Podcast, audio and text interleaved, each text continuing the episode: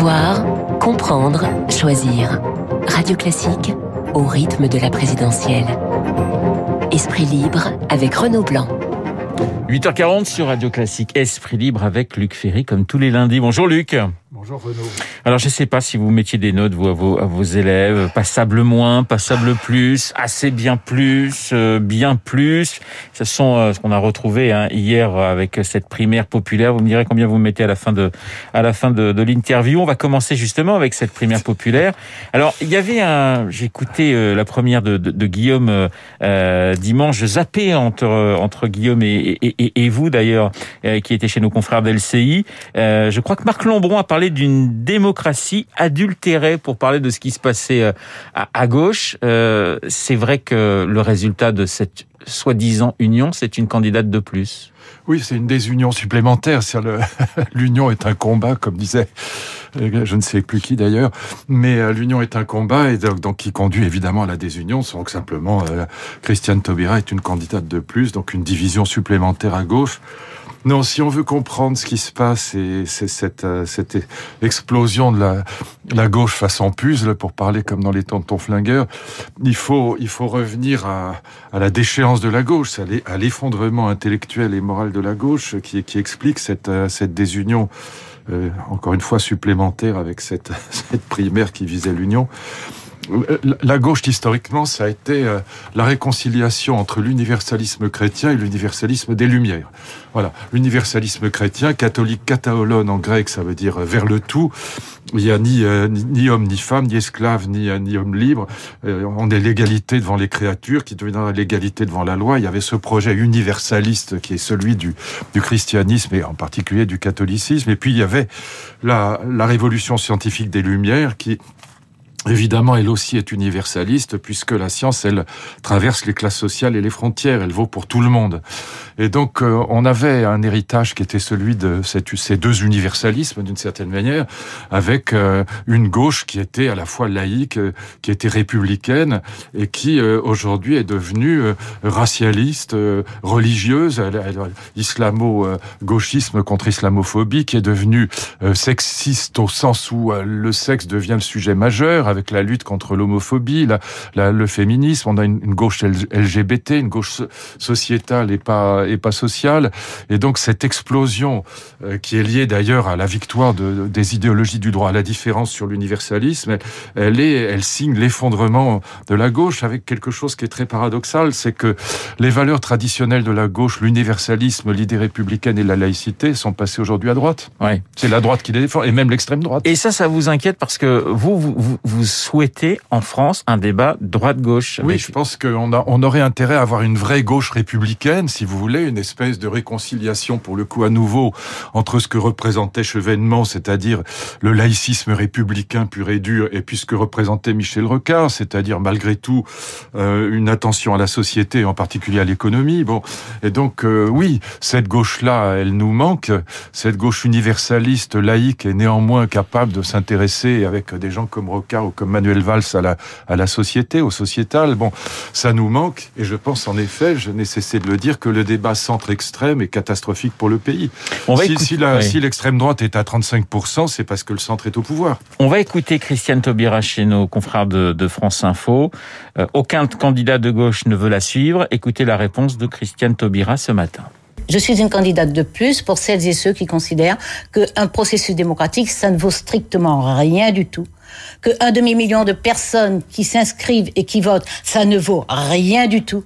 Voilà, alors c'est pas tout à fait un demi-million de personnes qui ont voté, mais 360 000, ce qui est déjà, ce qui est déjà euh, pas mal. Euh, Luc, pour vous, le, le PS aujourd'hui est en, est en danger de mort?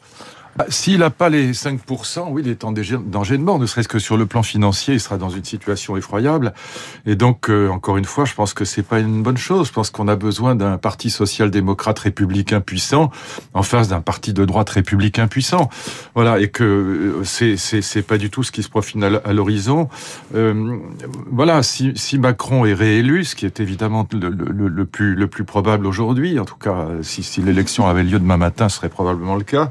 Si si, si Macron est réélu, euh, il, il, sera dans une situation qui sera extrêmement difficile, euh, pas seulement pour lui, pour lui ça, ça, tout ira bien, mais pour la France, parce que il représentera en gros 25% des Français et il aura 75% des Français contre lui. Mais tout aura explosé autour. Ah ben, tout aura explosé dans, autour. Dans, dans ce scénario-là, la ça droite, pas la les gens gauche. plus gentils. Non, non, mais je n'ai pas dit ça. Mais ce que je veux dire, c'est qu'on aura Oui. à partir de Oui. À partir du, du mois de, de juin, parce qu'il faudra attendre quand même les, législatives, mais Oui. on, on aura un paysage politique euh, français totalement, Totalement éclaté, éclaté. et très différent de ce qu'on a aujourd'hui. Et donc, tota- oh, pas tel, pas si différent que ça, parce qu'il est déjà éclaté aujourd'hui.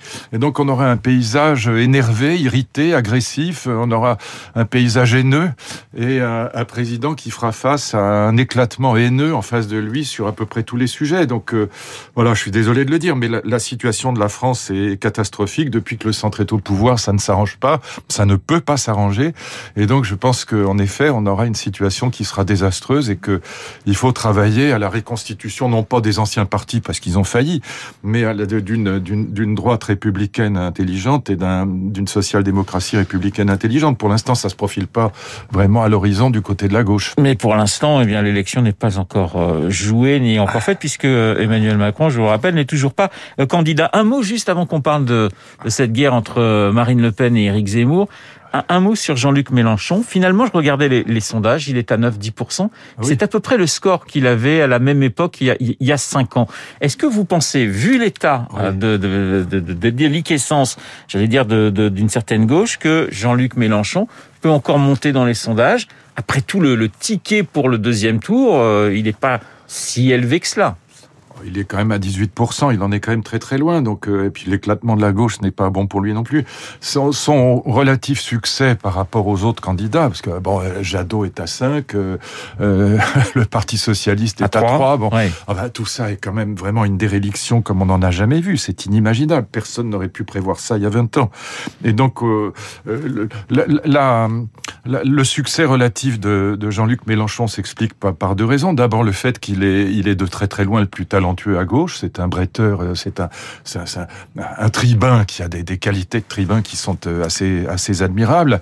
Et puis par ailleurs, il est l'héritier de ce qui reste du Parti communiste, c'est-à-dire au fond du, du, parti qui s'oppose absolument à tout, euh, quoi qu'il arrive. Et donc ça, ça, cette fonction tribunicienne, elle reste évidemment importante à l'extrême gauche. Elle a, elle a toujours signifié quelque chose à l'extrême gauche, et, et c'est ce qu'il récupère aujourd'hui. C'est pas une bonne nouvelle pour personne, mais bon, c'est compréhensible. Voilà. Donc euh, c'est ça qui se passe aujourd'hui. Mais cet éclatement de la gauche façon puzzle, pour reprendre cette formule, euh, euh, Taubira dit elle-même, Christiane Taubira le dit elle-même, elle est un- une candidate de plus, oui, donc une division supplémentaire. Après l'extrême gauche, l'extrême droite, puisqu'on parlait de Mélenchon, on va parler d'Éric Zemmour et, et de Marine Le Pen avec cette guerre des, des ralliements, notamment le, non pas le ralliement, puisque pour l'instant rien n'est encore fait du côté de Marion Maréchal, mais elle donnera sa réponse dans un mois. Soit elle se met en retrait, soit elle soutient Éric Zemmour. Comment vous analysez ce qui se passe du côté de l'extrême droite? On est déjà concernant Marion Maréchal dans 2027, dans, dans, l'après? Oui, bien sûr, oui. D'une certaine manière, si, si je me mets à sa place, elle a- elle a- ce qu'elle choisit de faire était compréhensible. C'est même si c'est extrêmement désagréable pour sa tante, c'est compréhensible. Si elle, elle pense à juste titre à mes yeux que Marine Le Pen ne sera pas élue, que ce sera un échec supplémentaire et que se mettre dans la roue de quelqu'un qui va échouer, c'est euh, hypothéquer son avenir. Bon, Cela étant, Éric. Zemmour ne sera pas élu non plus. Enfin, Encore moins, On, on peut encore pas. moins. enfin, Mais non, Ouais. on le sait. Non, mais on sait jamais quand même. euh, non, voilà. non, on le sait. Ça, si on fait des paris, c'est. On prend pas énormément de risques, je suis d'accord avec on prend vous. pas énormément de risques. Je l'ai- je l'ai toujours dit. Éric Zemmour n'est pas présidentiable. C'est lui aussi. Il a une fonction tribunicienne, une fonction de tribun. Il exprime des choses qui sont d'ailleurs pas toujours fausses, loin de là. Mais de toute façon, il ne sera pas élu. Il n'est pas présidentiable. Il n'a pas d'équipe. Donc Marion Maréchal, elle, elle se dit euh, ma tante va échouer, Zemmour va échouer. Donc euh, il faut pas que je me mette dans la roue de ces gens qui vont échouer parce que du coup, je porterai moi aussi le poids de l'échec. Si je veux reconstruire la droite après les élections, et après tout, euh, c'est pas totalement inimaginable pour elle, il faut que je reste en dehors de ça. Voilà, donc c'est assez compréhensible. Et en effet, on peut imaginer qu'un personnage comme elle puisse rallier rallier un certain nombre de gens de chez Zemmour, de chez Marine Le Pen, et puis la partie de droite des, des, des LR pourrait la rejoindre, des gens comme Eric Ciotti pourraient la rejoindre. Bon, et donc on, on a, enfin en tout cas ce qu'il représente lui, je ne veux pas dire lui, je vais pas parler à sa place, mais le, le type de vision du monde qu'il représente est très proche et plus proche à la limite de, de, de Marion Maréchal que d'Alain Juppé. Bon, et donc on, on voit bien qu'il peut y avoir une recomposition de la droite autour de quelqu'un comme elle après après l'explosion de la droite. Si si la droite républicaine et l'extrême droite ne réussissent pas à franchir le, cap, euh, si, si c'est un échec à nouveau, euh, ça fait deux fois que la droite républicaine échoue. Si elle échoue à nouveau, elle sera en très très grande difficulté. Donc on a un paysage qui est quand même assez assez dévasté. Et au fond, euh, cette jeune femme se dit euh, voilà, moi je, n'ai aucune raison de m'engager là-dedans aujourd'hui parce que après cet échec éventuel de toute la droite, je suis celle qui pourra recomposer le, la, droite. C'est pas,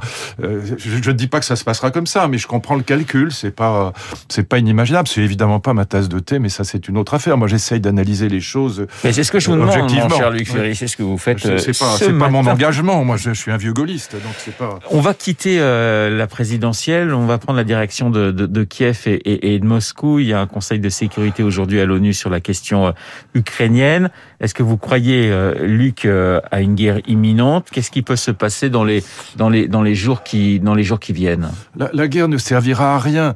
Elle n'a d'ailleurs déjà servi à rien. Elle a fait 10 000 morts. La guerre du Donbass, il y a eu un million et demi de déplacés. Tout ça pour rien. Bon, euh, simplement l'approche moralisatrice qui est celle de la plupart des des intellectuels français aujourd'hui passe complètement à côté du sujet à mes yeux. C'est pas, il s'agit pas d'être de dire que Poutine est un type formidable. Non, c'est c'est un homme du KGB, c'est un, c'est un, quelqu'un qui est, qui est plus proche de la dictature que de la démocratie, mais c'est pas le sujet.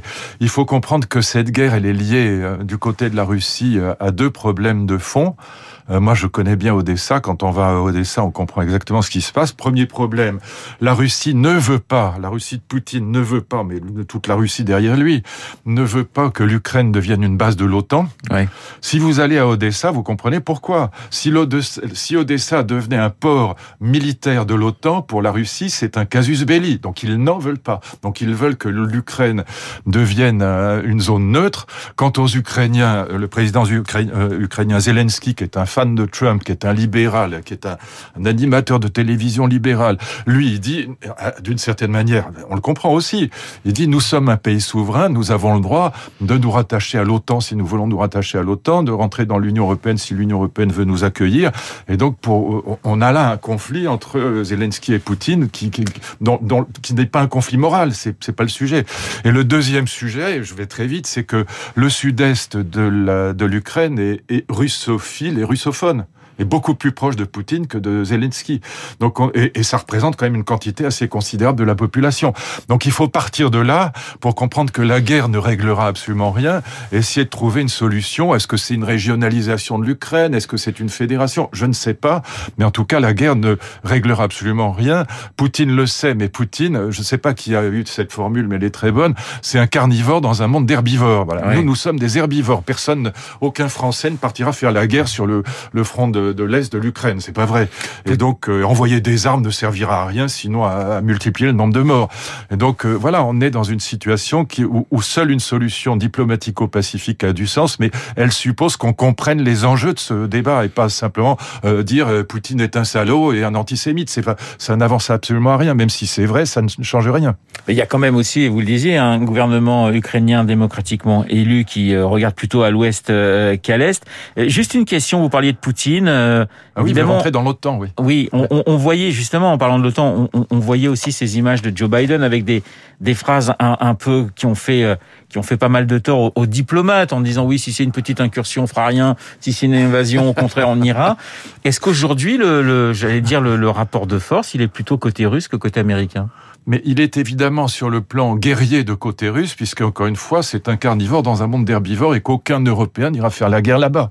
Donc euh, c'est pourquoi une, seule une solution diplomatico-politique est, est, est, concevable. Donc c'est de cela qu'il faut nous-mêmes nous convaincre et convaincre Poutine. Donc euh, je ne sais pas quelle est cette solution, c'est extrêmement compliqué, mais les deux problèmes que je viens d'évoquer, ce sont ceux qui sont sur mmh. la table. Encore une fois, toute une partie de l'Ukraine se sent russe, voilà, comme comme en Crimée. Hein si, si Poutine a annexé la Crimée, c'est parce que 90% de la population de Crimée était d'accord avec cette annexion, il faut quand même le dire.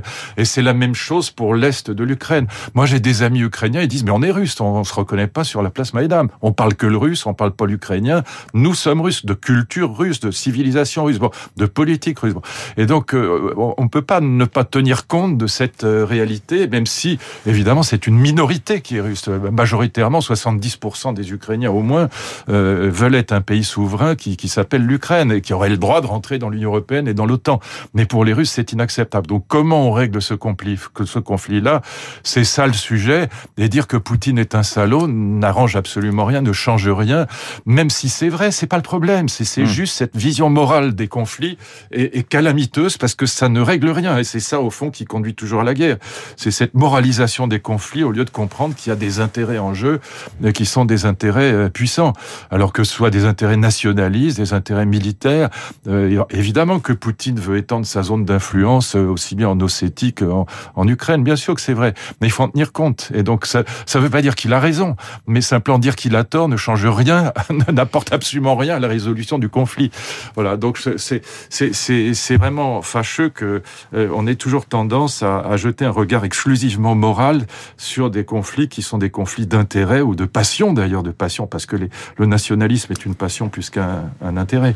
Merci Luc, Luc Ferry comme tous les lundis sur l'antenne de, de, Radio Classique. On vous retrouvera avec plaisir dans une petite semaine. Il est 8h56 euh, sur notre antenne. Dans un instant, vous allez retrouver eh bien Lucille Bréau euh, pour le journal et pour la météo. Excellente semaine Luc.